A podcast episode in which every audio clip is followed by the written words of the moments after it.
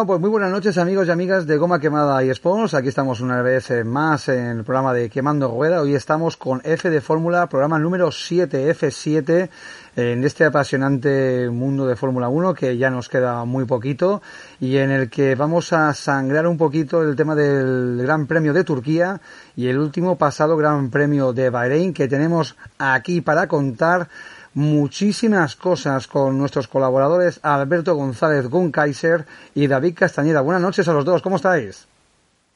Muy bien. Eh, esto es un, Últimamente la Fórmula 1 se convierte en algo que si, como decía eh, el cargo de la Fórmula 1 en la época en que Alonso estaba, si parpadeas te lo pierdes, porque llevamos dos grandes premios que eh, como cierres los ojos te quedas Ah, pero así, y lo que queda de, final de temporada. Sí, no, buenos, días, buenos días a todos. buenos días, David. Buenos días. eso digo yo. Buenas tardes, buenas noches, buenos días. No, no, si queréis nos traemos el desayuno, porque las ya de Chema son, madre mía. Hombre, habrá que hacer una intro para acorde para que la gente le dé tiempo a llegar. Venga, estaba viendo el Barça, minuto 40, y he pensado, a que llega el descanso y no empieza el programa, y ahí están, ahí están. Joder. Eh, sí, totalmente de acuerdo con Alberto. Vaya, quizás las dos carreras más frenéticas, bueno, frenéticas no, Turquía sí, Turquía sí fue muy, muy frenético. Bahrein vino muy marcado por lo del accidente, ¿no? Pero, pero sí que han pasado muchas cosas. Y luego fuera de las carreras han pasado mil cosas relacionadas con la Fórmula 1. O sea, realmente se ha precipitado todo. O sea que, bien, así tenemos chicha. Vale, ¿y cómo empezamos, Alberto? Coméntanos, ¿qué, con, qué, ¿con qué materia vamos a empezar? De Turquía, de Turquía me refiero. Está echando varones fuera, ¿eh? No tiene guion ninguno. ¿Cómo que no? Sí, claro, claro que tengo guion, algo que tengo. Sí, sí, Alberto, ¿qué, qué, qué, qué aumenta? El, el, asfalto, ¿cómo viste tú el asfalto de Turquía? Hombre, yo Turquía lo Oye, la sí, voz. es lo, lo, que te iba a decir. Sí, sí. De repente, eh, yo, yo, entiendo, o sea, en ese aspecto yo entiendo poco. Si seas, yo pensaba o tenía la, el pensamiento de que cuando tú asfaltas, eh, la carretera está mucho mejor. Sí, si asfaltas en el tiempo adecuado. El problema es que, claro, un asfalto es como un jamón, tienes que dejarlo curar. Eh, y no, no, lo hicieron. O sea, es que asfaltaron tres semanas antes del Gran Premio. ¿A quién se le ocurre? Aquí en Montmeló, cuando hubo el asfaltado el año pasado, fue tres meses antes y se metió una carrera antes, entre medias, para que hubiera goma y se hubiera rodado. Es que esta gente no, lo hizo. No entiendo mucho pero sí que vi un reportaje que hablaba posteriori de eso y decía que no solo es el tiempo y en el que asfaltas o el tiempo que tardas desde que asfaltas hasta que empieza una carrera y los carreras que pasan por encima, sino el tipo de gravilla que empleas, el tipo de la cantidad de eh, asfalto, por decirlo de una manera, que es larga masa que une esas piedras, porque el, el asfalto que nosotros conocemos es un montón de piedrecitas con una mezcla o una masa pringosa, por llamarlo de una manera, asfalto, que todo lo mezcla y lo une. cuanto más pequeño es el asfalto, o cuanto mediano o intermedio es, más abrasivo, menos abrasivo. Y cuanto más abrasivo es, digamos que es como, decir de una manera más eh, como que te pegas más al asfalto, menos abrasivo es que te pegas menos y así posteriormente. Entonces, mm, de verdad no hay gente que estudia, que va a universidades y que luego está ahí para decidir qué es lo que se tiene que hacer. Bueno, en este caso yo creo que fue un tema de tiempo, ¿eh? Y luego además la FIA no estaba para, para, para ponerse cansina ni muy muy exigente, ¿no? Con las, ¿cómo decirlo? Con, las, con las pruebas y con, y con los test de cara a que ese asfalto estuviera bien. Eh, ya el viernes por la mañana a mí me pilló, me pilló en casa, ¿no? Y cuando vi los libres uno, eh, era como ver unos test sobre hielo, o sea, no, no había grip ninguno. o sea, cuando un coche hace un trompo, ¿vale? Y sin dar gas ni tocar freno, ves que el piloto sigue, hace un 360 completo, sabes que es que ahí no hay ningún tipo de grip. Y eso fue lo que pasó. Pero hubo, hubo, muchos errores de trazada, ¿no, eh, David? Muchos errores, ¿no? Bueno, a ver, claro, no es que haya errores. Que decir, Chema, tú lo sabes igual que yo del Sim Racing, eh, cuando no tienes grip ninguno, sí. ¿vale? Eh, es que el coche te puede reaccionar de cualquier manera. entonces, al final, claro, ese era el tema que tenían, o sea, era brutal, o sea, porque es que no, no había sentido ninguno. Y luego, claro, yo me imagino que nadie se esperaba ir a Turquía y encontrarse esa lluvia. ¿Sabes? Que yo creo que voy a hacer una pregunta. Esa fue otra. Voy a hacer una pregunta. Todos sabéis que yo tengo, tengo una hija que le gusta la Fórmula 1 como a mí. Y, ella me dice una cosa, ¿quién es el piloto que haciendo un trompo o derrapando o tal deja el coche en su posición? Decimos un nombre cada uno. Hombre. Que deja una posición. siempre lo deja encarado para la salida. Mm, no, o sea, después de hacer un trompo, acaba mejor encarado que nadie. Carlos Sainz. Mm, no es malo, pero hay uno mejor que él. Por uno que haga más trompos. no, Max. Max es el único hijo de su madre que es capaz de hacer un 360, meter primera y salir. Y haber perdido menos que nadie. Y la prueba tenéis que estos últimos grandes premios, Max Verstappen lo ha hecho. Y, ha, hecho sus derrapajes y sus trompos y lo ha dejado en posición. O sea, mm, han habido accidentes, han habido historias y Verstappen es uno de los pocos que, le, que ve uno de estos trompos y de hecho en Turquía Max tuvo un par de, incidentes, por no decir, por no decir unos cuantos, pero cada vez que tenía uno de esos, eh, lo ponía. todo esto viene a colación de que dentro de este gran premio, creo que el mayor error que he visto cometer a este hombre, a Max Verstappen, ha sido en este gran premio, donde por intentar comerse al que tienes delante, perderlo todo. Sí, pero es muy de Verstappen. Verstappen es un piloto hiperagresivo. ya, pero escúchame. Eh, yo creo que a día de hoy. Pero tú lo ves, tú lo ves en las. Pero, tú lo ves en las imágenes de, televisión y cuando se mete en el regazo de esa lluvia donde solo hay spray, en una curva, ¿qué, pretendes? O sea. Pues siendo mm. Verstappen pasar a dos y salir pegado al tercero. Es que es o sea, es que al final Max para mí a día de hoy en, lluvia, en estas condiciones, es el mejor de la Fórmula 1, él lo sabe. Y yo creo que salió a mm. ganar la carrera, porque al final el agua todo se iguala y dijo, cuidado que aquí mi handicap habitual pues no está. Pero hubo mucha estrategia, ¿no? Hubo muchísimas estrategias. Bueno, pero porque el agua lo permite. O sea, cuando tienes una carrera en lluvia donde la lluvia no es persistente, sino que la pista tiende a secar, hay muchas estrategias. Hay gente que tira por el full wet, gente que tira por el intermedio. en un asfalto como este, que ya habían habido antecedentes donde no se cava ni para Dios. Hmm.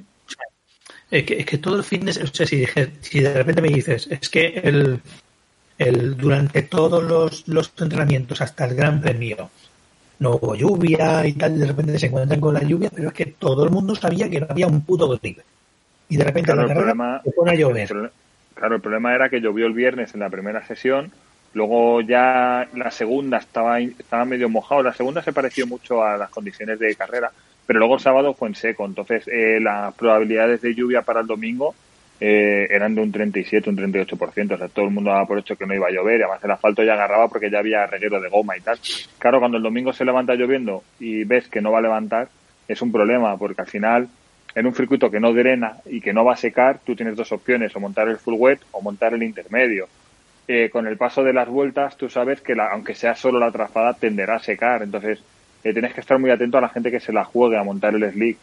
Y luego el intermedio es un neumático muy caprichoso, tiene un rango de funcionamiento y de temperaturas muy, muy, muy concreto, muy difícil. David, David, David, pero yo te, te jaque mate ahora mismo. Llega el negro, y no me malinterprete la gente que escucha el podcast, que no es ofensivo, es con todo el cariño del mundo. Llega el señor Lewis Hamilton, se ahorra una parada y se lo lleva todo. Sí. Y campeón del mundo. No lo sabe, eso, no lo sabe todo el mundo, no lo saben los demás. Sí, tiene el mejor coche.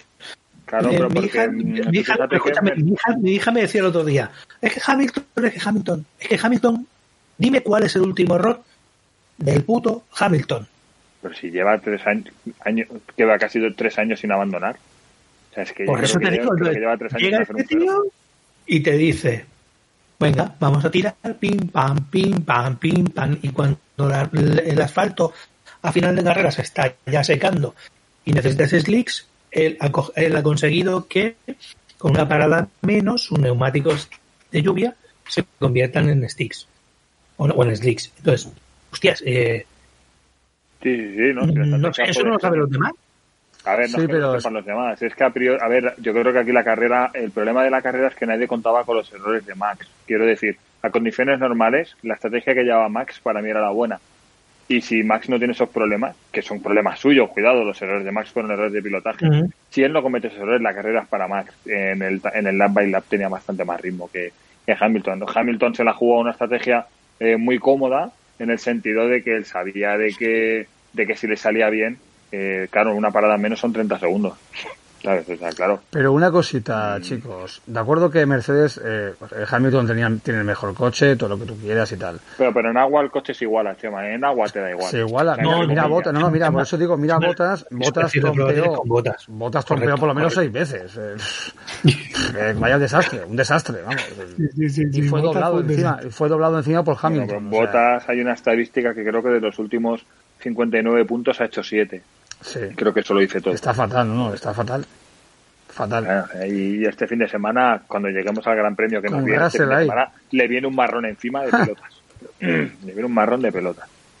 Fijaros a tema de una- Turquía. No quiero esperar Turquía sin de- daros un dato Sí, muy curioso. dime, dime. Fijaros que llevamos toda la temporada en la que el Ferrari no funciona Y aquí funcionó. sistemáticamente y yo os adelanté, es un tema de alturas, es un tema de que han diseñado mal la suspensión. Fijaros cómo eh, cuando llegan a un circuito con agua, donde eh, la aerodinámica, obviamente, se va a tomar por culo, porque Sí. como todos sabéis, la densidad del agua no es la misma que la del aire, por tanto la aerodinámica no afecta, no trabaja igual. De golpe, Ferrari hace tercero y cuarto. Porque claro, en lluvia la altura del, del coche al suelo tiene que ser más alta que en seco. ¿vale? Fijaros cómo Vettel hizo la mejor carrera que se le recuerda en dos años. Porque Vettel hizo tercero, porque por fin hizo una carrera con buen ritmo, adelantando y sin cometer errores. ¿Vale? Entonces, Y- al final, a mí me encantan estas carreras con lluvia, con pista medio seca, medio mojada, porque se ve el talento, se ven las manos. Ahí tienes a Hamilton, que para mí hizo la mejor carrera del año. Ahí tienes a Pérez, Pérez segundo. Sí, y la salida de Sainz, Bueno, lo de Sainz, es- Sainz está ahora mismo en un Hmm. momento que si yo fuera tifosi estaría dando palmas y poniendo velitas. Porque como llegue con este el otro día... No, no, llega- está llegando con cuando mucho lleguemos nivel, a ¿eh? Bahrein lo hablamos, cuando, cuando lleguemos a Bahrein lo hablamos, pero le pegó un por fuera a Leclerc en la curva 1. Que ojito, ¿eh? Se le tuvo que escocer a Leclerc en el No recuerdo, no recuerdo qué expiloto, no lo recuerdo ahora, ¿vale? Porque sé que fue un comentario que leí mm, de pasada y que pensé, tiene razón, ¿no? Que decía, es un expiloto que ha pasado por Ferrari y decía, ahora falta saber si Sainz va a ser capaz de soportar la presión que tiene Ferrari. Y, y me recordó muy mucho eso en el sentido de que eh, Sainz sube a Ferrari sabiendo que no es el espada. Y en otros equipos, eh, para la gente que no entienda de fórmula, no se escuche, el espada es el número uno y el que no, y el otro es el escudo, por decirlo de una manera. El espada es el que ataca y el escudo es el que defiende. En Ferrari la, la idea de espada y escudo está mucho más potenciado que en ningún otro equipo. A Bueno, pesar, sí, históricamente sí, Sí. aunque los, dos- aunque en los últimos años eso no lo han tenido muy claro. Sí, sí, de acuerdo. Pero quiero decirte que eh, cuando los demás equipos eso lo enmascaraban, Ferrari siempre decía que era por la prueba la tenéis que entre, entre Schumacher y, y, y Barrichello. Mm, Se notaba que Barrichello era- tenía que ser el escudo y era el escudo de, de Michael.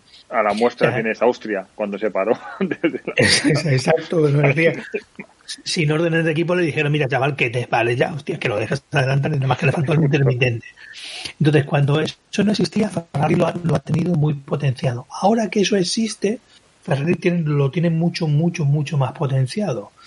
Y llegamos con Sí, un- pero un bueno, pero Ferrari llega- también históricamente dice, dice que lo que hacen es en el momento en el que hay mucha diferencia entre uno, entre un piloto y otro a nivel de puntos en la clasificación, ¿no? Te hacen la reunión interna y entonces toman la dirección. Entonces al final lo que tienes que hacer es lo que ha hecho Vettel estos últimos años con Leclerc, intentar que no haya tanta diferencia de puntos para que no se puedan tomar esas decisiones. ¿Sabes? Pero estoy totalmente de acuerdo contigo. Todos, todos tenemos, la, todos tenemos la sensación de que Carlos va de escudero de Leclerc a Ferrari. Sí, sí, Esa es la sensación que tenemos todos. Pero, sí, pero yo creo que va, va, a estar, va, a estar, muy igualado, ¿eh? Va a estar muy igualado con los dos. ¿eh? no, no, a lo que voy es a lo siguiente. Todo el mundo sabe, o, o todo el mundo que nos gusta la Fórmula 1 sabe, que en Red Bull todo se ha hecho para Van Verstappen y que el pobre chaval que viene detrás mmm, tiene que lidiar con lo que se ha hecho para Max Verstappen. El señor Marco ama a Max Verstappen y el que viene detrás se tiene que joder. Mm, todos los que, han, los que se han metido en, en Red Bull y han intentado desbancar a Verstappen, que es un señor piloto, se han encontrado con las normas de Red Bull. ¿Vale? Ferrari es algo parecido, pero Ferrari es muy latina. Te voy a explicar, es muy latina. ¿Qué es un latino? Un latino mm, o un, un, hispano o un español o un es hoy te odio, te amo en el campo, pero mañana te odio. Y eso es muy complicado. Puede ser que Alonso, que Sainz llegue a Ferrari y se convierta en lo que los tifosis quieren y desbanque a la, a la actual espada, o puede ser que se convierta en el antimonio. Ese es el gran problema que tiene Ferrari, que otros equipos no tienen. Tú en un, no sé cómo bueno, decir, en McLaren, ese, ese problema, pero es que McLaren es que está a tres segundos de la cabeza. Cuando solucionen ese problema, que se preocupen de quién es el espada de escudo. Porque a día de hoy me parece que los dos son el año, escudo. Pero el año que viene, ¿tú crees que no lo tienen controlado? Sea, a ver, ellos, está, ellos, ellos no, han dicho que saben dónde. A ver, sí, Alberto, ellos han dicho que saben dónde está el error y que a priori eh, están trabajando. A ver, es el único equipo que presentará un coche 100% nuevo el año que viene, porque no tiene Sí, pero te voy a hacer una pregunta que, que la hemos hecho a nosotros antes, eh, sin estar en, en el programa. O sea, hemos dicho lo mismo, pero te lo voy a preguntar yo ahora. Eh, cuando estamos hablando de quién se juega la tercera posición, ¿tú sabes que Ferrari, dentro de lo que cabe, aunque no acabe tercero, va a ganar más dinero que el que acabe tercero? Sí, sí, claro, porque el contrato que tiene con Philip Morris, vamos, aparte del presupuesto como de Ferrari, no es el creo, creo que a día de hoy ya no es el equipo que tiene más presupuesto, creo que el equipo que tiene más presupuesto a día de hoy era Red Bull, ¿vale? Pero bueno, Ferrari no va a tener problemas en hacer el coche nuevo. El problema de hacer el coche nuevo es un tema de, de recursos. O sea, tú al final, por mucho dinero que tengas, eh, la gente que tienes trabajando en un proyecto o en otro es X. No es lo mismo tener a toda la fábrica trabajando en el coche del 2022, como hará Renault el 1 de enero, que tener a la gente desarrollando un coche para el 2021 porque tu coche del 2020 ha sido un jodido desastre. Y tú eres Ferrari y no te puedes permitir otro año como este. Ya, pero yo creo que Ferrari sí Aún así, yo creo que nos están engañando, ¿eh? porque ellos cuando han hablado de que, de que el del problema del chasis, de alturas y tal, todo esto, que, que yo lo compro, estoy totalmente de acuerdo, a los hechos me remito. Hay un problema de motor y el problema de motor es evidente en el momento en el que estos problemas no solo te están sucediendo a ti, sino tus clientes están exactamente igual. No creo que Alfa y que Haas tengan problemas de altura de suspensiones, no sé si me explico. Entonces hay muchas cosas aquí que tienen que solucionar y a mí el tema del motor me preocupa más porque están Sí. prácticamente congelados. Eh, una preguntilla. ¿Os pareció una sorpresa inesperada? Bueno, sí, yo creo que sí. La pole de, Lan- de Lance Stroll. El amigo, de, el amigo de Alberto. Claro, pero también, a ver, inesperada entre comillas, quiero decir, el circuito estaba muy delicado en ese momento y él encontró su, su momento, su oportunidad. Bien, o sea, de hecho, mira, voy a contar una cosa, cuando empezó la carrera de, de Turquía y vi que estaba lloviendo y, y vi la parrilla, eh, niños, no escuchéis esto, ab- abrí Betanwin, ¿no? Y, Sí. y aposté, normalmente no suelo apostar, pero dije, mm, van a pasar cosas, ¿vale? Y le metí dos euros a Pérez, dos a Stroll y, de gana- y a Carlos, ¿vale? Como posible, y a Raikkonen. A Raikkonen le metí un euro como posibles ganadores. La de Raikkonen era porque pagaban a 2,80 el euro apostado. ¿vale? Que durante casi toda la carrera, con mi euro apostado a Pérez, estaba ganando casi 20. ¿vale? Eh, luego lo perdí porque no cerré, no cerré la apuesta cuando debía haberla cerrado.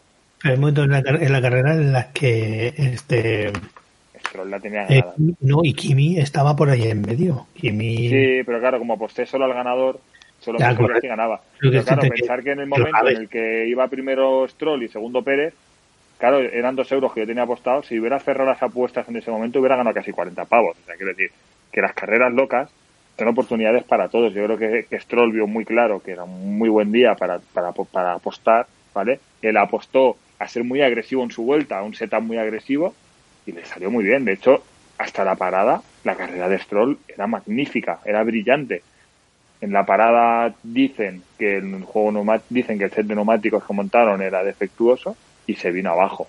Eh, yo no sé si era defectuoso o fue un favor del equipo, eh, ¿sabes? Diciéndolo, pero hay que reconocer que la pole que hizo fue soberbia y la primera y la, y la rabia aparte de carrera. Tardaron mucho. Un equipo no se puede permitir eh, las dudas que tuvo Racing Point en meterlo, en meterlo, o sea, dudaron muchísimo. Pero esto Alberto lo hemos llevamos hablándolo todo el año. Tú puedes tener un muy buen coche y puedes tener un coche para luchar entre los grandes, pero si no si, si realmente tú no tienes experiencia, no tienes la capacidad de estar con los grandes, eh, tiendes a, tiendes a cometer errores. Entonces, al final, estos errores son normales cuando no estás acostumbrado a luchar por esto. Yo, te eh, hablo del, no te hablo del piloto. de lo que tiene que haber No te hablo del piloto, te hablo del equipo. Claro, la gente que el está equipo en tomó la decisión muy lleva, tarde. Eso es lo que te iba a decir, pero el, equipo que lleva Racing Point no es gente que lleva ya 10 años dentro de la Fórmula 1, no son cuatro universitarios que han salido. Pero no es lo mismo, Alberto, eh, jugar tus estrategias cuando estás luchando por la zona media que cuando realmente estás luchando por ganar. Cuando estás en la zona media, igual parar 10 vueltas más tarde en estas condiciones no te hubiera cambiado mucho la película. Precisamente lo que dice Sainz, ¿no? que en la zona media, lo, que, dice, lo que dice Sainz precisamente en la zona media hay una lucha tremenda.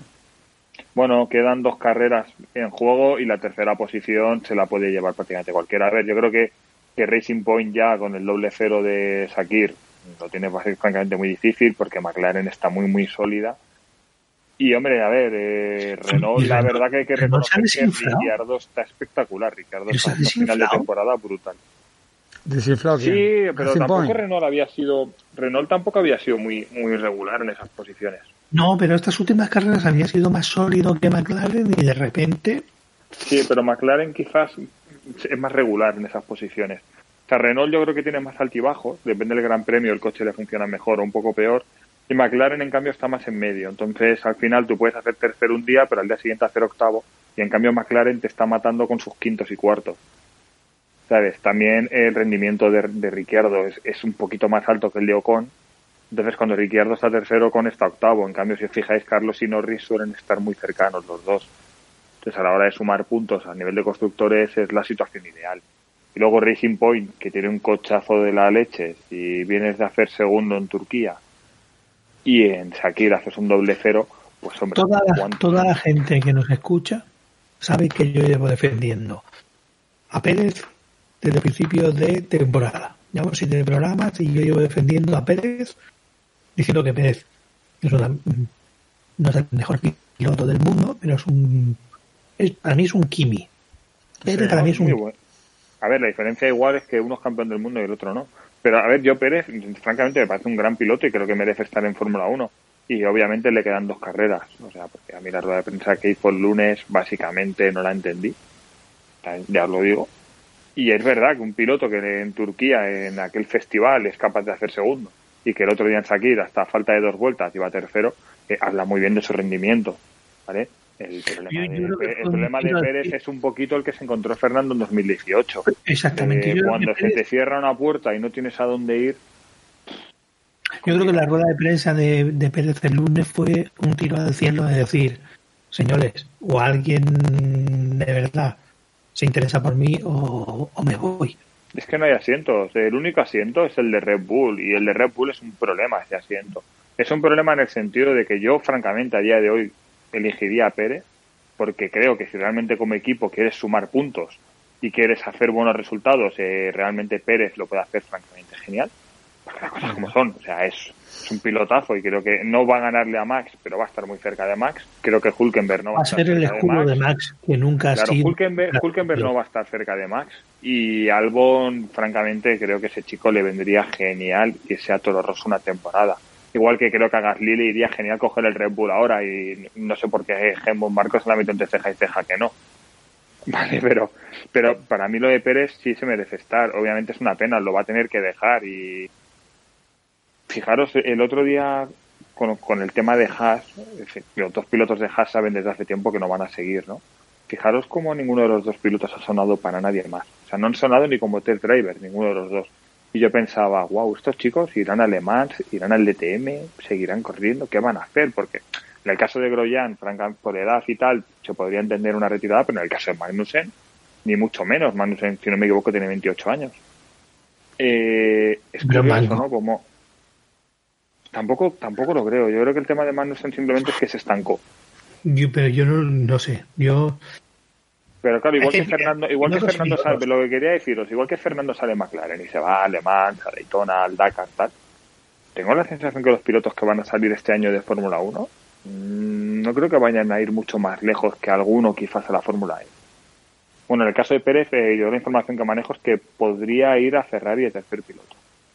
Madre mía, como tercer piloto. Claro, no, no, pero es que de manera no, no hay asientos. O sea, el único asiento que no está confirmado es el de Albon, el resto están todos confirmados. Sí. no, hay más. Porque Haas ha confirmado los dos suyos esta semana. Además en la dirección es que, ahora tampoco hay, tampoco yo creo que habrá mucho dinero para fichar, ¿no?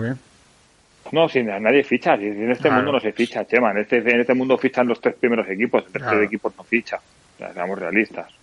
El que Haas no ha fichado, Haas no ha fichado a nadie. Haas eh, ha cogido el maletín de Nikita Mazepin. Correcto, esa es la novedad que hay también, sí. Y luego eh, Mick Schumacher es una imposición descarada de Ferrari. Porque al final Mick tenía que haber ido al Alfa Romeo, eh, Sauber sorprendentemente renovó a los dos pilotos, cosa que yo tampoco acabo de entender, y estaba claro que Mick iba a ir a uno de los equipos Ferrari. Entonces al final ha ido a Haas, que tampoco me parece un mal destino, pero estoy convencido que el dinero que aporte Mick lo aporta Ferrari, no tengo ninguna duda. Ahí vamos. Ojo, eh, que me gusta, eh, o sea, quiero decir, me gusta sangre nueva, me gusta que vengan pilotos que no han estado, que además Nikita Mazepin, luego sale un pequeño, una pequeña biografía de este chico, pero un genio, que a un tío que no tuvo, que le pegó un puñetazo a un compañero en una carrera, un tío que va pidiendo fotos desnudas a chicas por Instagram. Sí, sí, sí, sí. sí. O sea, sí, sí, un genio, ¿eh? o sea, este nos va a dar salseo, vamos, todo el que queramos. Y luego es un piloto que sin, bueno, no sé si seguir mucho las categorías inferiores, pero es un poquito la parte, la parte malota y, y descarada y agresiva de Verstappen, la fusionamos con la de Grosjean y aún te quedarías a la mitad de camino de lo agresivo que es Mazepin. Este va a ser un Sato Maldonado, no os hacéis una idea. Porque lo, lo ha sido en todas las categorías donde ha estado. Así de claro os lo digo. En el caso de Mick, sí que creo que igual podríamos estar viendo a un posible futuro piloto con opciones de ser campeón del mundo. Ahí sí que habrá que estar más atento. Y ahí tenéis mi biografía de los pilotos de Haas. Bueno, ¿y el, de Turquía tenéis algo más que añadir o algo? ¿O pasamos ya? Sí, la próxima vez que falten un poquito antes. Yo ya lo dije hace tiempo, a mí Turquía no me va. No la veo preparada. a ver, que no es un mal circuito, pero es un circuito divertido de todas maneras, si no hubiera llovido, igual hubiéramos visto un peñazo de carrera, muy, muy al estilo de, bueno, Portimao tampoco fue un peñazo, pero hubiera sido una carrera muy al estilo Portimao. Pero bueno, bien, yo qué sé, hecho al final, es que al final no le estamos dando importancia, estamos en plena pandemia mundial y hemos tenido un campeonato prácticamente completo, sin prácticamente problemas, entonces al final también eso hay que valorarlo. Turquía no estaba en el calendario. ¿Sabes? Vale, vale, bueno por mi parte podemos pasar a Sakir. Sakir, que eso va a ser ya, vamos, ahí tenemos muchas cosas que contar, ¿no? Muchísimas.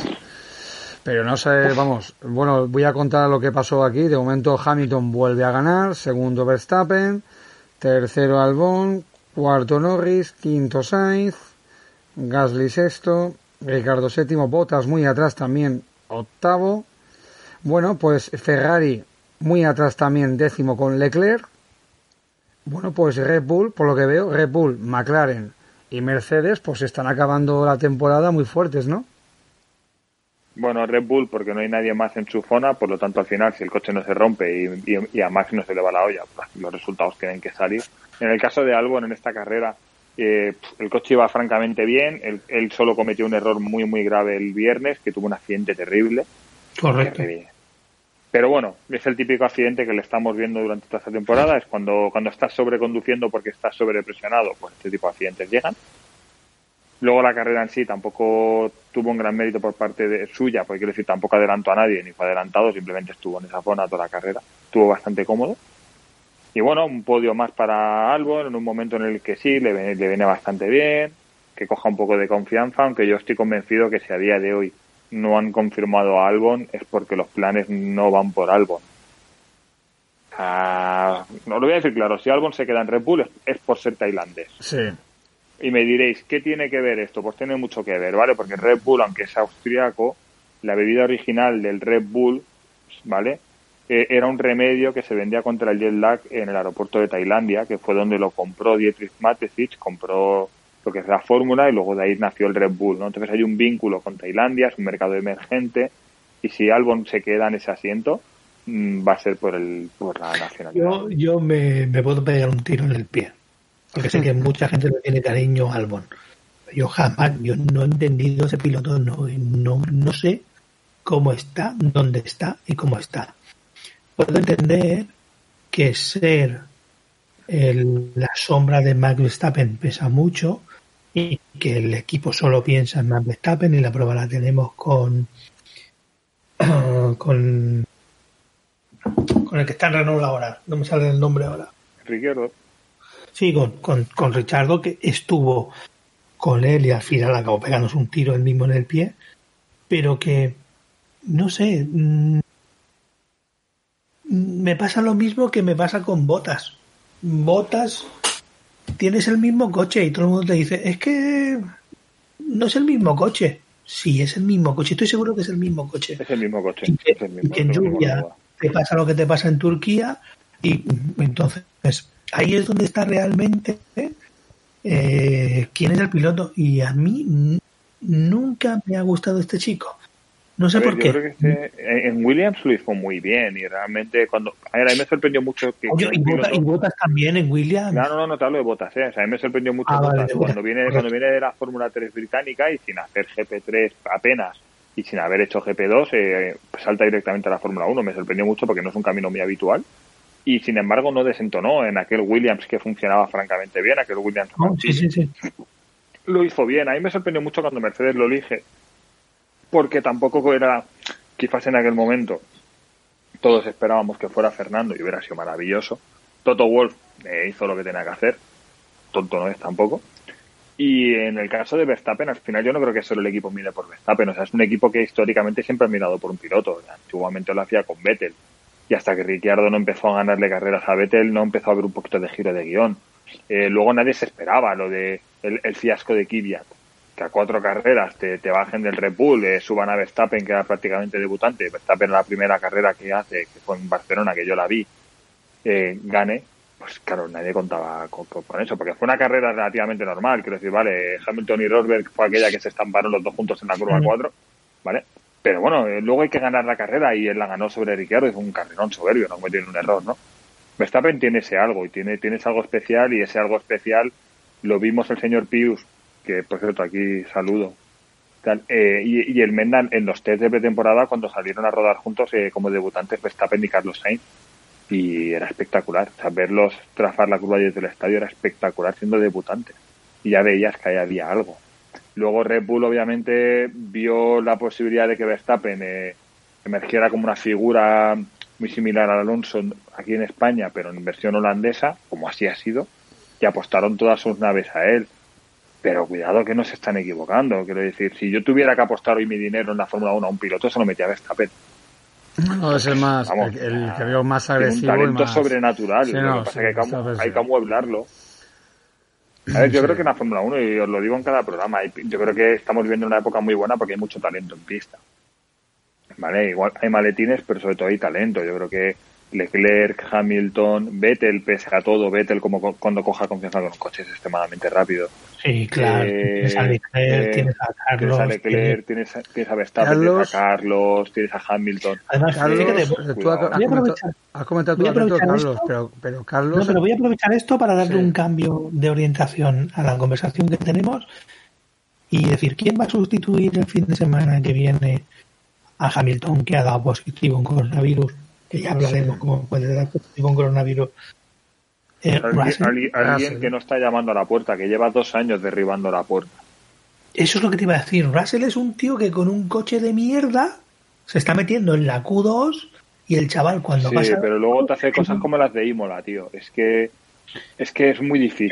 Pero escúchame, ¿sabes lo, ¿sabes lo que le pasa a ese chico? Le pasa lo mismo que le digo yo a mi hija que le pasa a los pilotos. Cuando tú te pasas toda la vida peleándote con el 20, de repente te peleas con el octavo y no sabes pelearte. Ah, sí, Entonces- sabes, hay que decir que Russell en GP2 se dio palos con los más grandes. Ya, pero Lo que pero la es GP2 que la yo GP2 creo que no es la Fórmula 1. Le pudo, Eh, los- le, le pudo la presión. Ya, pero De la todas GP2 maneras, no es la eh, Fórmula 1. ¿Qué puede pasar este fin de semana que él va a sustituir a, a- A ver, yo lo veo muy claro. Yo lo veo muy claro, ¿eh? O sea, salvo sorpresa o salvo porque también el circuito este fin de semana no es un circuito. Vamos a empezar hablando de eso, ¿eh? Veremos cómo acaba este invento. Pero la lógica dice, yo creo que si Russell, por, por casualidad de la vida, está delante de Botas, ¿vale? Ya se lo montará Mercedes para hacer una parada chorra o para cualquier cosa para que Russell no acabe delante de Botas. Porque anímicamente a Botas lo destrozas. Claro, claro, claro. Seamos realistas. Pero- eso pero va a ¿quién es- ocurrir. ¿Quién es tu piloto escuela? ¿Axel? Bueno, también lo era, también lo es Ocon, aunque ahora lo tienes cedido a No, Renault, pero, si Ocon es de Mercedes. si pero escúchame, si yo soy Toto Wolf y subo a Russell y veo que Russell se come con patatas a botas, ¿por qué no, Igual no, pensar, no vas a hacer, no vas a hacer nada le meto el porque patadón, le meto el patadón a botas? no, no lo vas a hacer. Que yo llevo gafas como Toto Wolf. No, pero no lo va a hacer. Hay un tema muy eh, el manager, ¿quién es el manager de Botas? No lo sé. Toto Wolf. ¿No lo sabías? Pues escúchame, pues si yo soy No lo sabía. le pego la pata, no lo sabía, pero si yo soy Toto Wolf, le pego la pata a botas y me hago manager de Russell. No, sí, ya lo yo- es también. Si es que Russell también. quiero decir que Russell también pertenece, también es de, Pues de- representado por él. El yo tema soy es. Toto Wolf. Yo soy Toto Wolf y le digo, mira, chaval, botas. ¿Ves aquello que pone exit? Sí, vete para allá. Vete para allá. Todos lo estamos deseando. O sea, yo creo que con Botas está pasando un poquito la Sí, no es muy querido en la- no es muy querido en la Fórmula ahora 1, hacia- No, pero está ocurriendo lo mismo que está pasando con Albon. O sea, al final yo creo que es- estás dándote cuenta del nivel de la herramienta, porque, la- porque tú estás viendo el nivel de la herramienta cada semana y cuando ves el rendimiento de otro, dices, ostras, es que esto no... No lo sé, realmente yo tengo muchas expectativas en Russell. Escucha, Sobre todo yo quiero ver si realmente, quiero ver realmente. Si tú subieras a Alonso a un coche, ¿qué podría hacer Alonso con ese coche? Está diciendo exactamente lo mismo que decimos ahora. Sí, sí, es exactamente lo mismo, pero tenemos que ver... Si subimos a unos pilotos y aquí. La prueba, Botas, estoy seguro que Botas es capaz de echarle. Yo soy Botas y le digo y, y le digo a Russell, tómate este café esta noche y le meto ahí de todo. Y le meto de todo Bueno, para que el día también- siguiente se descagarrite y no. No, pero bueno, que un coche sea bueno no quiere decir que tú de primeras de cambio lo cojas y digas, ostras, voy como la seda. También hay un proceso de adaptación que Russell no va a tener. A priori creo que no debería de estar delante. A ver, no debe- en, en un fin de semana todos- de todos los que de están por detrás, Russell tiene un talento que no tienen los demás. Sí, no, no, eh, no, no, claro, claro. Además es el único de ellos Los que no es driver. Pero ¿no crees tú, no creéis vosotros que le conviene, yo creo que le conviene a Mercedes tener a un piloto que destaque? Eso es publicidad para ellos también, ¿eh?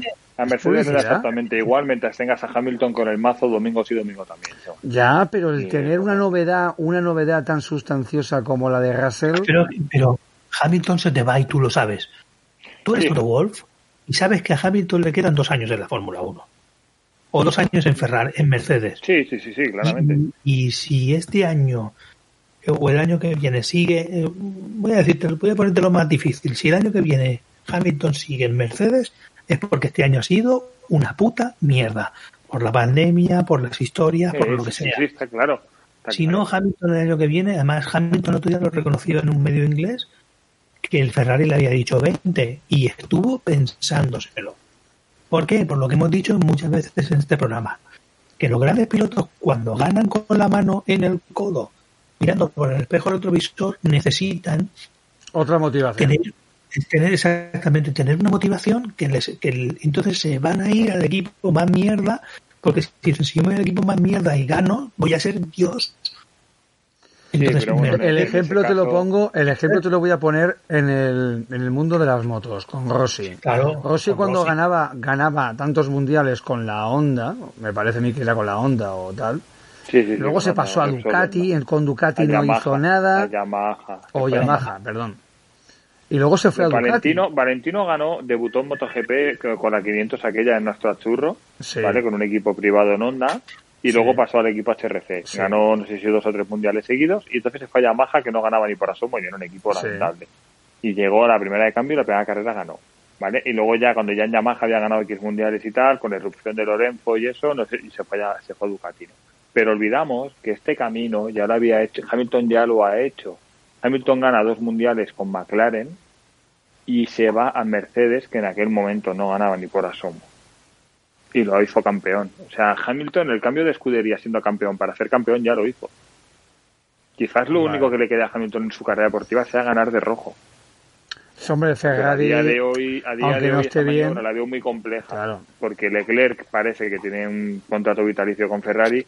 Carlos de entrada son dos años. Y luego en la recámara de Ferrari está Mick. En algún momento Mick llegará a ese coche. pero la idea de la idea de Carlos la dijo. No, no, no estaba, claro, no estaba en el manual. La idea de Carlos surgió en el momento en que Hamilton dijo no. Ya, ya, no, pero quiero decir que la idea de Carlos, la que Carlos tiene, la dijo en este programa una persona que no recuerdo ya su nombre porque hace muchos programas que no viene. ah, sí, el chico de los cafés. Exacto, el chico de los, chico de los cafés. Piu Gaso. Hola, Piu, ¿qué tal? ¿Cómo estás? Te saludamos desde aquí. que la idea de él era pasar a, a Mercedes haciendo la transición en Ferrari. Y cuando él lo dijo, yo le dije, te lo compro. A día de hoy sigo pensando que es muy descabellado, pero sigo pensando que es la idea más viable. Ferrari no es el equipo para quedarte, porque Ferrari es o eres quien eres o te quemas.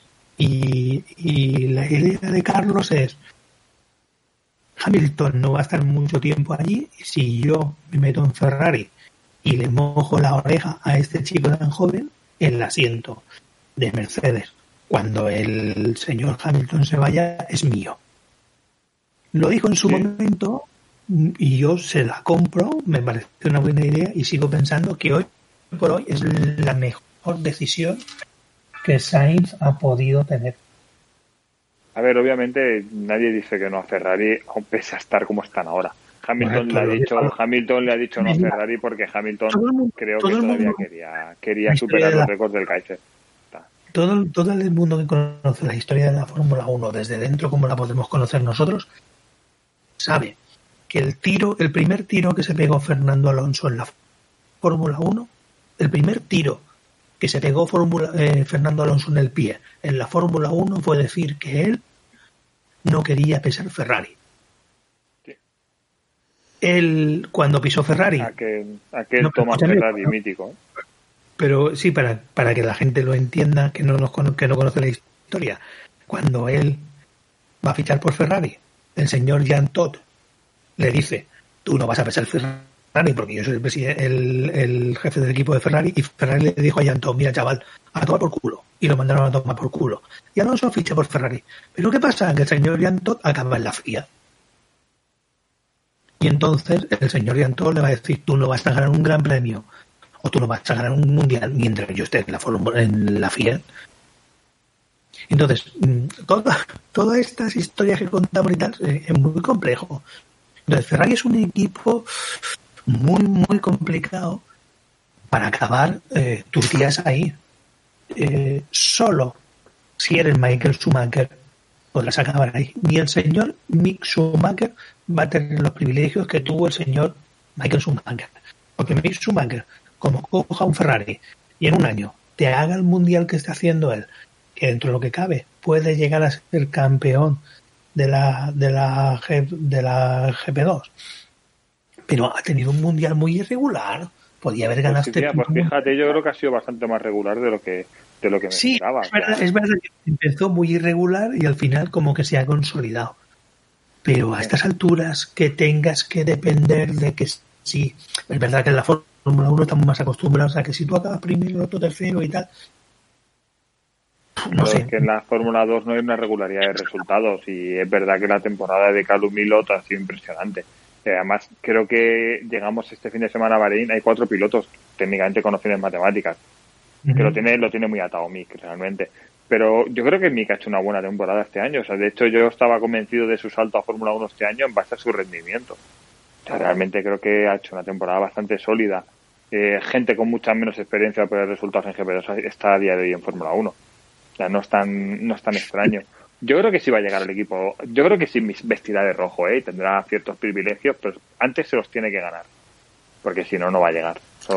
ya, pero, eh, pero ¿dónde se va a meter ahora puede demostrar si quién es? Russell, si Russell es capaz de sacar la cabeza del huevo, él tiene que ser. Esto es así. No te lo voy a discutir, no te lo voy a discutir. Lo vamos a, mira, lo voy a escribir con no, el, próximo Gran Premio lo sabremos. Sea, tú al final, al final es lo que dice Carlos Sainz padre siempre. Es, si tú no tienes una herramienta para, para ganar constantemente, tienes que mandar mensajes. Eh, Russell lleva mandando mensajes dos años, ¿por qué no lo puedes mandar tú? Correcto. ¿Sabes? Pues al final, si quieres realmente, si quieres que se te tome en serio, manda mensajes. Eh, alguien te escuchará o no. Mira, Pérez. Pérez va a acabar su carrera deportiva en Fórmula 1 sin haber sido escuchado nunca. Pues bueno, pues esta frase te la voy a pillar porque de aquí vamos a mandar un mensaje. ¿Has visto? A ver si nos escucha alguien. Avisamos aquí a todas las, aquellas personas, empresas que se quieran publicitar aquí en nuestro programa de podcast. Estamos aquí para escucharlos, para ver si es un programa de podcast que se escucha en varias plataformas y, todo aquel que se quiera publicitar, eh, que contacte con nosotros mediante mensaje privado, tanto por Twitter como por Instagram, y le escucharemos atentamente su oferta. Bueno, dicho esto, ¿eh? dicho esto, Alberto, ¿has visto? Como hila, qué, qué, fino es. ¿eh? Dicho esto, sigamos, prosigamos. Bueno, pero escúchame, vamos, a darle un, vamos, a darle un, vuelco a la siguiente carrera. Pasamos Oye, una cosita, lo de, lo de Sainz, una cosita. Sainz volvió a remontar otra vez. Vaya carrerón hizo, ¿eh? Diez posiciones. Sí, pero además son 10 posiciones ganadas en pista. O sea, quiere decir, tú puedes, a veces puedes ganar 10 posiciones para hacer una parada menos. Y otro pit stop de mierda. en Turquía. Pero es que él iba a la estrategia. Él fue a estrategia cambiada, fue, de los, fue el único que dijo, bueno, pues si todos empezáis la carrera con medios, yo la voy a empezar con blandos y a ver qué. Y claro, eso te obliga en las primeras vueltas, las tres, cuatro primeras vueltas, que es cuando tu neumático tiene ese poquito más, a, a ser muy agresivo. Y lo fue y adelantó en pista mucho, adelantó mucho y muy variado. Y, cuando, tú, cuando te adelantas tanto en pista, es relativamente fácil cometer un error, ¿vale? Y fue una carrera perfecta, no cometió un solo error.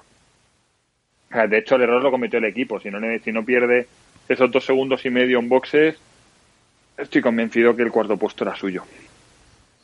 No tengo ninguna duda. Carrera muy, quizá la mejor carrera que ha hecho este año. Una de las cosas que no entiendo de McLaren, mira, todo lo que todo lo que Red Bull es un equipo de esos que hacen yo, yo no entiendo Red Bull.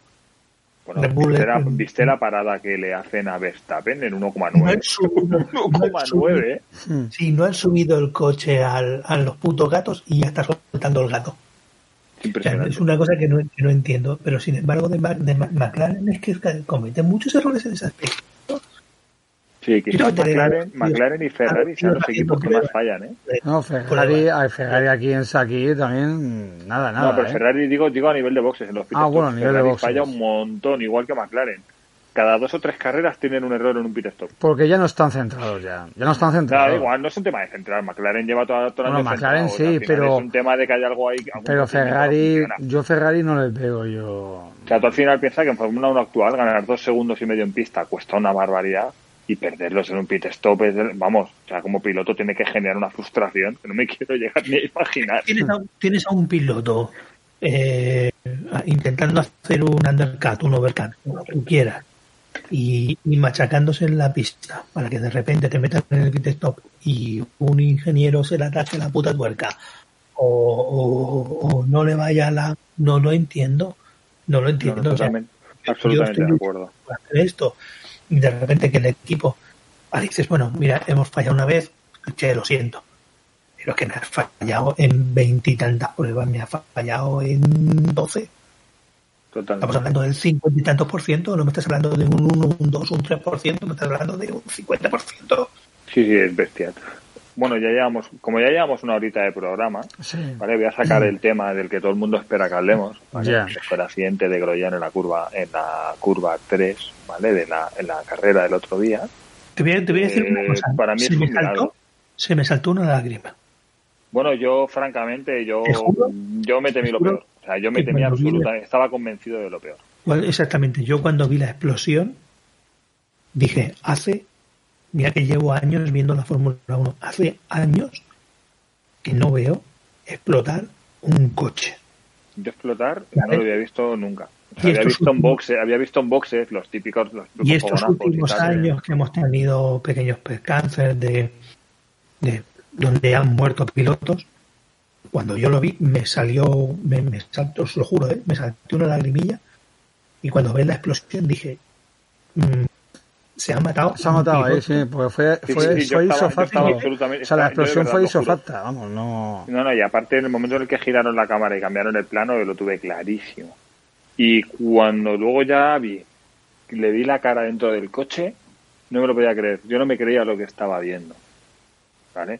Pero sobre todo, eh, no sé, bueno, no, pues estos días han salido muchas recreaciones 3D y muchos datos, pero estuve el otro día leyendo las conclusiones de Haas al accidente el impacto contra la barrera fue a 53 Gs. A partir de 25 Gs tienes un riesgo casi del 80% de morir. ¿Vale? 53 Gs. Lo más normal, lo más normal es que hubiera perdido el conocimiento como mínimo. y, esa es la clave. Se el coche. Creo que, es que no pierde el conocimiento. si él pierde el conocimiento, mal. Creo que gracias a que se partió el coche por la mitad, él se ha salvado. Porque es verdad que el, como que, pudo salir más rápido, ¿qué quieres decir tú? Sí, no quiero decir que gracias a Lalo, que Lalo ha hecho su magia y que no, no se decapitó, porque se podía haber decapitado. bueno, la cabeza hubiera sido cortada de cuajo, ya te lo digo yo. El, cockpit completo, el cockpit para que aquellos que no son muy conocedores de la Fórmula 1, el cockpit viene del de los aviones, que es donde está, o la carlinga, por llamarlo de manera, donde está el asiento, desde, desde el asiento hasta los pies del piloto. Eso, según la FIA, tiene que ser indeformable. Bueno, técnicamente tú puedes disparar al cockpit en Fórmula 1 y la bala no va a través. Eso es lo que te iba a decir, pero es que cuando vimos las imágenes después, después del incendio, que el cockpit eh, está como como gris ceniza de haberse. No, yo hablo de lo que es la carlinga, ¿vale? Donde está el asiento, los pies y el, y halo. Eso está gris ceniza de haberse quemado, pero está de una sola pieza. Eso es lo que hizo que ese hombre saliera del coche. Ahora, después de ver las imágenes que vemos que se impacta, sale por el otro lado de la valla, que yo no sé por dónde saca la cabeza es y por que, es que, Es que, el, es que el cockpit había atravesado completa, o sea, yo luego viendo las fotos, el cockpit había atravesado completamente el guardarraíl, estaba al otro lado. es, algo impresionante. Eh, la clave de toda la maniobra es que él no pierde el conocimiento. Si él llega a perder el conocimiento, estaremos hablando de otra cosa. no, eh, también salir de médico, no es fácil, ¿eh? porque tienes que El coche médico estaba muy cerca y lo que hicieron de... Y no lo podían sacar. ya, pero primer, el primer el primer tío que llega con un extintor llega muy rápido. Entonces, quiero decir, el único inconveniente que puede tener es que lo que le pasó a Lauda, que se quemó dentro del coche porque tardaron mucho. Porque tardaron mucho, tardaron mucho, sí, sí, sí. es verdad a ver, aquí, hay, aquí, un riesgo, Alberto. Si se hubieran fundido los, las hebillas del cinturón, eh, malo, ¿eh? aquí hay muchas cosas que se podrían, que podrían haber salido mal, que por suerte, por Dios, gracias a Dios salieron bien realmente salieron bien. De todas maneras, hay que analizar, hay que analizar mucho. Y en uno de los tuyos que creo que pierde un. Creo que pierde sí, pero hay una cosa. Hay una cosa que, que se debe de mejorar más todavía. Las vallas metálicas, yo no sé cómo todavía existen en los circuitos. No, si la valla metálica, Chema, si funciona está bien, porque lo normal es que te rebote, deslifa y te rebota otra vez. Lo que no es normal es que se abra como un acordeón como se abrió. eh, también piensa que normalmente la valla metálica suele estar en puntos donde el coche va, va eh, en paralelo. No, no, es vale, o sea, tú nunca esperas un, como mucho esperas un golpeo en una angulación de 30, 45 grados. no esperas un golpe perpendicular contra esa zona. Exacto, es una parte y menos a 53 Gs. Entonces, claro, eso no se podía prever. El, impacto que, que se pega o que el accidente que se comete no te esperas que suceda de la misma manera que sucede. claro, además es el, típico, es el típico contacto que suele ocurrir en turismo. Entonces, y el impacto en turismo no suele ser de esa forma, ni tienen esas formas tan anguladas. En, un monoplaza no suele ser tan habitual ese tipo de golpeo. Yo lo que sí que creo es que entre la, entre la pista, de los márgenes de la pista y las vallas, debería de haber como mínimo césped. Creo que asfaltar estas escapatorias como estaban aquí hacen eso. En el momento en el que Groyan pierde el contacto hasta que impacta el coche no pierde nada de velocidad, porque no tiene nada que lo frene. Tiene que haber si tú tienes Si tú tienes césped y tienes eh, tierra, como es irregular el firme, como mínimo ya que el alerón toque abajo tal, ya, ya pierdes velocidad y pierdes algo de inercia. E incluso puedes conseguir que cambie la trayectoria. Pero claro, si no tienes nada que frene ni cambie la trayectoria, el impacto es limpio. Y eso yo creo que, que la CIA, me imagino que, porque de, estos, de esta accidente vamos a aprender un montón. Estoy convencido que han tomado nota de esto. no tengo ninguna duda. Lo mejor de todo que Groyan ha vuelto a nacer. Ya, así de claro. Porque realmente es un tío que no es el más carismático, tampoco es un piloto que sea absolutamente santo de mi devoción, pero tampoco me parece un mal chaval. Tiene sus hijos, tiene su mujer, y, pues, y, la verdad es que nadie merece acabar así. y la primera dijo antes de salir al, Gran Premio, pues vamos chicos, vamos a divertirnos. Porque él sabe que le quedan tres carreras para terminar. Sí, lo, tiene, lo sabe, lo sabe. Y, mira, y fijaros que yo, yo critiqué mucho al, al Halo porque lo veía. Yo era de los, yo era partidario del aeroscreen que llevan en la IndyCar eh, quizás si hubiéramos tenido Aeroscreen no estaríamos hablando de lo que estamos hablando. explícanos, un poquito, eh, David, lo que es la Aeroscreen, que hay muchos oyentes que a lo mejor no saben lo que es. Sí, bueno, cuando, cuando surgió la, cuando surgió la, la, muerte de John Sartis, ¿vale? Del hijo de, del expiloto de MotoGP y Fórmula 1 Sartis, este chico murió en Fórmula 3 en una carrera en Brands Hatch en la que fue alcanzado bueno, otro, otro un coche que le precedía tuvo un accidente, la rueda quedó en medio de la pista, con la mala suerte que Sarkis pasaba por allí, le golpeó en la cabeza y murió en el hmm. instante, ¿no? Eh, ya entonces empezó a haber, un debate de que igual había que proteger la cabeza de los pilotos, ¿vale? Un debate que empezó ya con un accidente de masa en un Garo Ring cuando Barrichello en el Brown GP pierde el amortiguador e impacta en la cabeza de masa y demás. Eh, se, se agravó mucho ese, ese, ese, discurso cuando Bianchi golpea con la cabeza contra la contra la excavadora, ¿no? que fue lo que le costó la vida. Entonces, en ese momento, eh, se empezó a trabajar en, la, en cómo proteger la cabeza de los pilotos. Entonces, había dos posibilidades y las posibilidades pasaban por, por el halo o por el aeroscreen. El aeroscreen es una especie como de mampara, ¿vale? Como de luna eh, circular, ¿vale? Aerodinámica que cubre todo el cockpit. Eh, imaginaros un coche de Le Mans sin techo, pues esa es la idea. Vale. Eh, Vettel, Vettel y Verstappen la aprobaron y no les gustó. ¿Eh? ¿Perdón? Que digo que la idea es que el Aeroskin soporta las mismas fuerzas que el Halo. Técnicamente sí, pero yo no lo tengo tan claro. Vale, el tema es que el Aeroscreen se probó en Fórmula 1, eh, Vettel lo probó, no le gustaron los reflejos que decía que hacían y se desechó y se, se fue así en la dirección del Halo. Es cierto que el Halo tiene la columna del medio, la columna central, que a priori es la que le, que le proporciona algo más de rigidez. Es verdad que yo la Aeroscreen tengo dudas de que un impacto como el de no hubiera soportado. Sí, voy a poner una imagen para que los que Tengo francamente dudas. Está claro que el Halo estéticamente no, no, no, ha venido a ayudar, ni mucho menos. Eh, yo antes, cuando hacía fotos en, la, en el circuito, eh, me encantaba hacerle fotos a los cascos de los pilotos. Y hoy en día hacer una foto a un casco un piloto en Fórmula 1 es casi imposible porque el Halo te lo tapa todo pero el Halo le ha salvado, ya no solo le ha salvado la vida a Groyan, creo que ha salvado muchas vidas, pero que si hay un claro ejemplo es este. Yo recordaba como el accidente más bestia que yo había visto en Fórmula 1, recordaba el de Kubica en Canadá 2008, ¿vale? Recordaréis aquel accidente contra el muro a 320 km por hora frontal. Y, y Kubica se hizo más daño que el que se ha hecho Groyan, y el de Groyan es absolutamente bestial, o sea, parecía como una escena de Juego de Tronos cuando le ves emerger entre las llamas. aquí estoy poniendo, sí, aquí estoy viendo la foto, aquí precisamente, el, el, el autoscreen este que dices, que es como una especie de pantalla de metacrilato. Sí.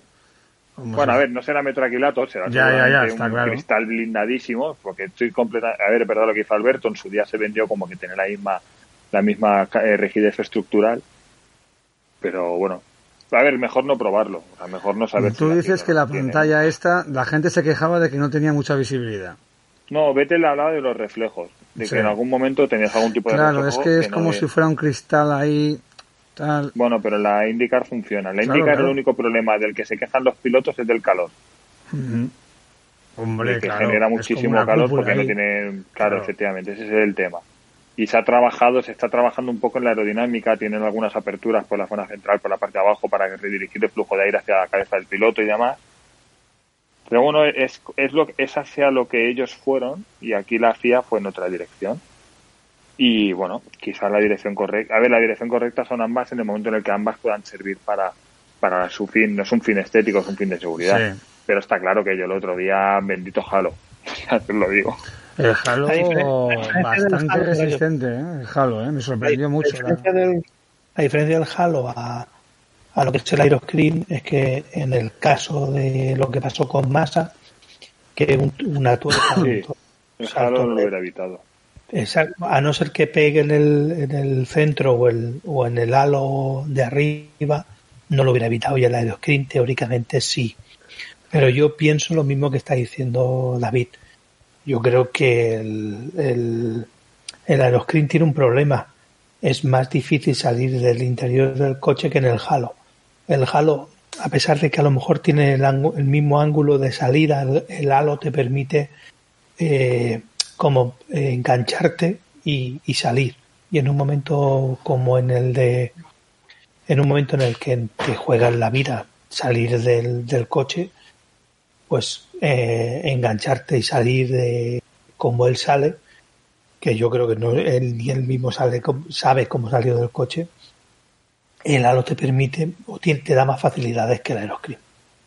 Sí, sí, sí, totalmente de acuerdo. Pensar que para salir de un Fórmula 1 actual, ¿vale? Yo lo voy a explicar a nuestros oyentes. Lo primero que tienes que hacer es tirar del quick, del quick release del volante, ¿vale? Que es como una tuerca que está detrás del volante, ¿vale? Tiras a, a priori, lo encajas en, tienes una posición de giro del volante que solo en esa, una vez lo tienes girado en ese grado en concreto y tirando hacia ti, sacas el volante.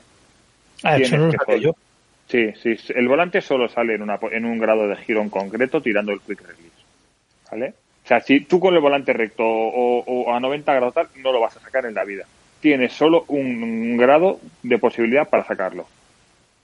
¿Vale? O sea, realmente Groyan sale porque el volante en el momento del impacto salió, salió despedido. El volante no ah, porque las ruedas no se bloquearon. No, no, que el volante, es que el volante no estaba, Alberto. Vale. Él no tuvo que sacar el volante porque el volante no estaba. Si hubiera hasta el volante, en ese momento, en lo que él hubiera tardado en encontrar esa posición y tarde el quick release, eh, hubiera perdido más tiempo, ¿vale? Pero bueno, volvemos, sacas el volante, entonces tienes un arnés central que va en la zona, encima justo de tu zona genital, ¿vale?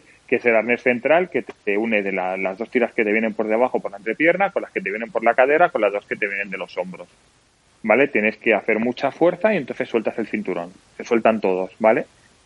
Y luego además tienes una pieza que te va por los hombros y va casi hasta los retrovisores en forma de U, ¿vale? Que tienes que quitar, ¿vale?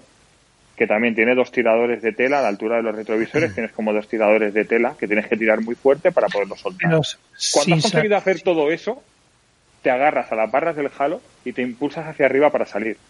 Todo esto con el coche ardiendo, aturdido perdido de un impacto de 53 Gs, con un guardarraíl por encima del hombro. Pues eso es lo que hizo el señor en el otro día. Eso es lo que te iba a decir. Yo, yo creo que ahí se dieron un, cúmulo de cosas. Una, el volante no está.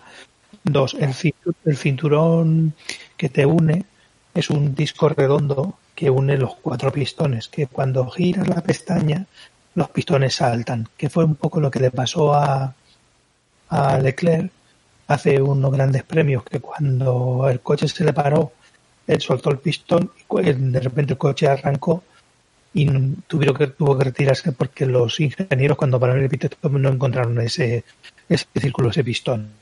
Correcto. Pero yo, creo que estando tumbado como estaba, en la parte de plástico que está encima del piloto que une el Hans a, al cockpit, por decirlo de una manera, eh, al estar del inclinado yo creo que no tuvo que sacarla. Que, sí, sí, sí, una a ver, eh, yo vi una imagen de que estaba el cockpit de lado y la pieza estaba saltada, por lo que entiendo que la, a lo mejor no tuvo que hacer tanta fuerza, pero quitarla tuvo que quitar por narices, si no, no podía salir. Ah, pues, mm, pues más mérito para, para él, supongo. Sí, sí, claro, claro, el mérito es impresionante. Y luego además él... los pilotos los tienen más que ensayados. Sí, pero bueno, yo sobre todo voy al tema de que él tenía que estar absolutamente aturdido después de tal impacto. Ya, pero cuando lo tienes tan ensayado y tan metido en la cabeza, yo creo que al final acaba siendo robótico. Y luego además, eh, sorprendente y muy, muy, muy bien el médico de la CIA, que a cara descubierta, pues aunque le veamos con un mono, aunque le veamos con un mono y con un verdugo hasta la barbilla, la cara iba descubierta, que se mete entre las llamas a meterle el brazo y tirar de él. Sí, sí, sí. Que corrió mucho riesgo de haber sufrido quemaduras en la cara. Y la verdad que no, no dudé en ningún momento. ¿eh? Hay una cosa que, que sí que no me que no me gusta y es que Liberty, eh, es verdad que en los primeros momentos no presentó ninguna ninguna imagen, sí, hasta que no estuvieron seguros que él estaba bien. Sí, luego... después, después tampoco. ¿Por qué no me pone la imagen de, de la cámara del coche? Ah, vale, la de antes del impacto. Yo creo que cuando cortan antes justo del impacto, ¿verdad? Sí, yo vi la onboard y también esperaba el momento del impacto y justo cuando va a impactar cortan la imagen. Sí, sí, sí, totalmente. Bueno, de todas maneras, hubo mucha crítica. ¿eh? ¿eh? Ricciardo hizo una crítica muy fuerte contra Liberty por repetir tantas veces las imágenes y la repetición del accidente. Que bueno, yo ahí a ver, es un arma de doble filo. al final puedes pensar que va por el morbo o por otro lado va por la Yo creo que la gente necesita saber que va todo bien. Yo también pienso que la gente necesita verlo para que vaya todo bien. No lo sé, Chema. Yo creo que eso al final, cuando tú lo, si lo enseñas dos o tres veces, es para enseñar que está bien y que no ha pasado nada cuando lo enseñas 30 veces igual estás buscando otra cosa. Ya, pero yo no lo veo, yo no lo veo como morbo, lo veo porque la gente necesita saber que o es que se ve un morbo cuando se estrellaron los, dos aviones en, las Torres Gemelas, eso era morbo, eso no era morbo. Podía ser morbo, Chema, es que es un problema. la línea es muy delgada, la línea es muy delgada. Pero tú cuando ya sabes que está bien, enseñas la imagen de él andando al lado del médico en el coche médico. Con que pongas el accidente dos veces, suficiente. A partir de ahí, todas las veces que lo pongas es clickbait, es morbo y es eh, espectáculo. Correcto. Es lo que, entendamos que Liberty Media al final eh, viene de Estados claro, Liberty Media viene de Estados Unidos, en Estados Unidos si seguís la NASCAR cuando hay un accidente de este tipo te lo repiten 800.000 veces. Otra cosa es que tú me digas, no sé qué ha pasado y me estás poniendo el accidente 20 veces y estoy con la con la incertidumbre, pero una vez que ya has visto el piloto ha salido, te la pongo 20 o 21, 25. Eh, tardaron media hora en volver a montar todas las vallas y tal. Había que poner algo en esa media hora de, de, pues te pongo el accidente 25 veces. Porque eso es lo que va a pagar tu jornal, piloto. Sí, sí, Alberto, estoy de acuerdo, pero también es lo que dijo Ricciardo. Eh, Grosjean tiene hijos, tiene mujer y tiene familia que no estaban allí. Ya, pero lo has visto salir. ver eso 800 veces. Quiero decir, es la línea, a ver si me entendéis, la línea es muy delgada. El, el vuelco de Stroll nos lo enseñaron tres veces solo, ¿eh? Y es un vuelco, es un vuelco con arrastrón, que en Fórmula 1 un vuelco puedes ver uno cada cuatro años. Que tardaron en sacar los coches. Bueno, si salió el solo. No, si salió el solo. Sí salió el solo. no, pero quiero decirte que tarda desde que sucede el accidente hasta que se reincorpora la carrera, no tarda el mismo tiempo. Aquí tardaron media hora en sacar el coche. Sí, Alberto, sí, estoy de acuerdo, pero que creo, no lo sé, es complicado. Quizás para mí hubo un poquito de exceso, pero yo estoy francamente muy contento de que ese chico saliera entero. No, no, está claro. o sea, porque además lo que tiene es bastante menor. Hoy le he visto en Instagram que hacía un directo. Sí. Enseñando un poquito cómo tiene las manos y tal. Y, a priori es factible pensar que pueda correr en Abu Dhabi. Estaba diciendo que él quería correr ahí. Abu Dhabi de aquí, sí, no, y es fácil, ¿eh? Abu Dhabi de aquí dos semanas no sería descartable. A ver, yo como piloto no me gustaría retirarme de la Fórmula 1 envuelto en llamas. Puestos a elegir. es verdad, puestos a elegir, pues hombre, yo creo que se merece un final mejor, ¿no? Pero bueno, eh, wow. Eh, yo se lo decía a mi mujer por la noche, yo en su situación, si yo fuera él, viendo ya las imágenes y todo lo que ocurrió y tal, yo no me vuelvo a subir a un coche de carrera. le, coge miedo, le coge miedo. Le pasó, a, le pasó a Niki Lauda también, ¿eh? Si no le coges miedo a eso, ¿a qué le vas a tener miedo? Ojo que a Niki Lauda también le pasó, ¿eh? Claro, quiero decir, pero que, que yo... Mm, esa lectura que hizo Jorge Lorenzo, cuando tuvo el accidente en los test de Barcelona con la Honda, le dijeron, te has quedado a dos milímetros de quedarte en silla de ruedas cuando haces esa lectura en la que ya he conseguido lo que tenía que conseguir, ¿vale? Tengo dinero para vivir muy bien el resto de mi vida. Tengo una familia y una vida por delante y yo no sé hasta qué punto me volvería a exponer. Sé que suena muy amarrategui, pero yo no sé hasta qué punto, habiendo escapado de la muerte una vez, me lo iba a jugar dos. No sé si me seguís, ¿eh? Por dónde voy. No, sí, sí, sí, sí. Pero es, que es como que estás acabando con todo, como que estás acabando con todos los comodines. Es que es lo, más, lo más cercano que yo he visto a salir de una tumba, ¿eh? o sea, yo lo digo. El motor tira, David, y lo sabes. Sí, sí tira, pero puedes tirar no competitivo. Puedes coger tu kart y dar unas vueltas, o te apuntas al trofeo Andorra y te vas a Andorra a hacer sobre hielo. Quiero decir que tampoco, ¿sabes? te conviertes en un...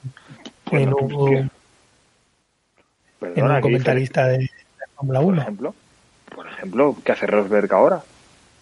¿Entiendes? O sea que al final... Sí, sí, sí, sí, estoy contigo, estoy contigo. O sea que quiero decir que, que es que no sé, wow, es que no no es, wow, he sobrevivido a lo de Tanaka en Monte Carlo, que me he caído por un terraplén de 25 metros o 200 kilómetros por hora. Bueno, en un World Rally Car eso es factible que te ocurra. Es que no es, no es, no es normal un impacto a 53 Gs contra un quitamiedo, quedarte atrapado, estar 27 segundos dentro del fuego eh, y salir prácticamente ileso. Es que eso es la, vamos, es la lotería al cuadrado. Hmm. Eso lo digo, darse la lotería al cuadrado, ¿sabes? Entonces, eh, si vuelve, si vuelve, es un, eh, impresionante. O sea, de hecho, me gustó mucho un gesto muy, muy humano ¿no? que tuvimos los fans de la Fórmula 1, que el voto tradicional al piloto del día se lo llevó Groyan con un 38%. ¿Sabes? Y bueno, es un detalle menor, pero es un detalle de que la gente realmente le, le llegó al corazón lo que ocurrió, ¿sabes? Y bueno, yo la verdad que lo hablo hasta nervioso, ¿eh? porque es que realmente fue un momento que me quedé en shock. Pero qué guay, ¿no? Que tengamos un deporte tan espectacular y a la vez tan seguro. Y es, sí, pero y eso que era un circuito que en teoría tiene muchísima escapatoria. Pero lo que, pero lo que tú dices, pero lo que tú dices, asfaltada. Claro, o sea, normalmente donde donde hay muro de neumáticos o donde tienes el que nada no me sale el nombre, pero bueno, el tipo de muro que se utiliza ahora ellos, ¿vale? Que es que va va va, va lleno de va, va inflado con aire a presión, ¿vale? eh, bueno, en el caso de la Fórmula 1 va, va, relleno de agua, se colocan las curvas y es precisamente para que en caso de un impacto frontal, ¿vale? Absorba toda, toda la energía, ¿no? porque al final cuando las, las Gs no dejan de ser eh, energía, ¿vale? O sea, al final está pensado para, para absorber ese impacto. Claro, eh, en una recta, en los laterales de una recta no pones eso porque a priori el, el impacto como mucho va a ser frontolateral, pero no va a ser frontal. Y eso fue lo que ocurrió. Básicamente eso fue lo que ocurrió. Entonces, a priori, ya no es que las protecciones estén mal puestas o que el circuito sea estrecho, sea ancho, no, simplemente que es que impactó de una manera en la que no debería haber impactado en esa zona. A lo mejor pasan 50 años y no volvemos a ver un impacto de ese tipo en una zona así. ¿Me entiendes? Tú cuando vas a ver un rally, Chema, eh, hay cinta roja en las escapatorias de las curvas, ¿vale? Porque es donde se entiende que si el coche pierde el control, las posibles direcciones o trayectorias que pueda coger son esas. Pero si tú vas a ver un rally y tú te pones en el margen de la carretera en una recta, a priori nunca verás una cinta roja. Como mucho verás una indicación de que no te acerques más de aquí, ¿vale? O sea, pues ponte a un metro de la carretera, ¿vale? Pero tú puedes estar a un metro de la carretera viendo rally en una recta, porque se entiende que en una recta el coche no va a ir hacia ti, ¿vale? Pero claro, es que eso Pero lo que tú dices, puedes saltar a sorpresa y dirigirse el coche a un sitio que no está no, no estaba estudiado. Sí, pero, pero, pero a ver, a priori no debería de ocurrir. Claro, fue lo que pasó el otro día y ya está. Es así. Y bueno, y antes de acabar el programa... Sí, este vamos a acabar ya, se corre, Se corre en Sakir otra vez, pero no se corre en el mismo circuito, ¿eh? Va a ser la configuración externa yo del circuito. Yo preguntaros yo, ¿qué os parece ese circuito? Mm. Chapuza. Yo qué sé. Es que exactamente lo que iba a pensar yo, es que es más corto, ¿no? Me quitan toda la parte interior. Sí, sí, prácticamente, prácticamente va a ser un óvalo. Va a ser prácticamente un óvalo. ¿Sabes? O sea, cuando llegas a la frenada de la curva 4, la, la curva que hay después de la recta de tubulación de Groyan, se gira a derecha a 90 grados, haces una especie de S hacia la izquierda y ya enganchas con la parte de alta del circuito, que ya son las dos últimas curvas. O sea, va a ser rapidísimo. Igual lo van a hacer en menos de 50 segundos. Sí, yo creo que no sabían cómo hacer. Eh... ¿Este es el último Gran Premio o queda otro más? penúltimo quedará Abu Dhabi. Pues yo no entiendo todavía, pues, yo qué sé. Pues, eh, bueno, yo creo que también ellos tenían en mente que igual en algún momento algún gran premio no se podía disputar. Y entonces se cubrieron de, en salud, ¿sabes? Y hicieron este gran premio. Que bueno, igual es divertido, ¿eh? Quiero decir, el hecho de que solo tengas cuatro frenadas en todo el circuito igual hace que sea una carrera muy abierta, con mucho rebufo y tal. Puede ser, puede ser hasta divertida, pero yo lo veo una chapuza porque en la zona, en la zona externa no recuerdo que ninguna categoría que haya corrido y eso ni tendrá goma, ni tendrá trafada, ni tendrá nada, de nada. Ya, verás, ya verás Sí, el viernes por la mañana a, ver qué tal los libres. Bueno, pues nada, mm, si no tenemos nada más que contar, yo creo que despedimos ya el programa para pensar ya en el próximo Gran Premio. Bueno, el próximo programa pues hablaremos de los dos próximos, de los dos, de los dos últimos grandes premios, ¿no? El próximo programa que tengamos. Sí, bueno, y ya podremos hablar también un poquito de los test de Abu Dhabi de, que habrá después de la última carrera, que son los test de final de temporada, porque a priori ya tendremos todas las peticiones aceptadas. De momento recuerdo a nuestros oyentes que Kubica lo podrá disputar con Alfa Romeo y un chico joven que llega a la Fórmula 1 que promete bastante, que se llama Fernando Alonso, también podrá hacerlo. Ahí está. Entonces, gran noticia también para, para poderlo hablar y poderlo ver y a ver qué pasa, a ver qué hace cada uno. Bueno, interesante, interesante. Pues nada, chicos, yo creo que ya después de una hora y veinte minutos ya son las once de la noche. Una hora y veinte minutos y 20, meterás 20 minutos de. Claro, si metes, no, 20 minutos de introducción, tendrás que meter 20 de despedida. Escucha, escucha y, eso que, y eso que no estamos metiendo publicidad, ¿eh? Ya la has metido, ya la has metido. Hombre, nosotros tenemos que, vamos a ver, los oyentes tienen que saber o, las empresas que están interesadas de que tenemos un programa de podcast que lo escucha gente, quieras o no quieras, y que puede estar muy interesante. Ojo, ya aviso, mañana tenemos una entrevista mm, fuera del cine racing y fuera del mundo del motorsport, que es con la, con la mm, presidenta de Huellas Salvadas de aquí, de la protectora de animales de aquí de, de Elche, en la que estamos colaborando sin ánimo de lucro este fantástico club. Y yo creo que estoy bastante orgulloso de esta colaboración que estamos haciendo. ¿Por qué?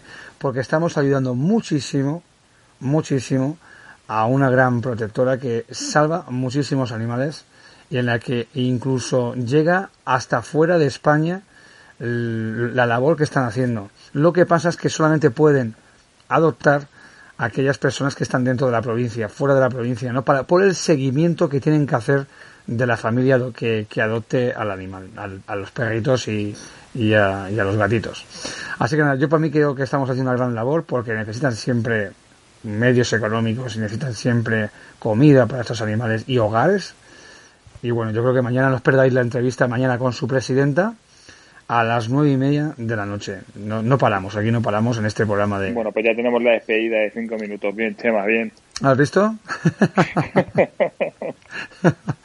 bueno, pues nada, chicos, yo creo que ya. Pues un placer y un abrazo grande a todos. Bueno, pues buenas noches, Alberto. Buenas noches, David. Hemos vuelto a hablar de cosas muy, muy interesantes con, con estos dos colaboradores fieras de la Fórmula 1 que saben horrores, una barbaridad.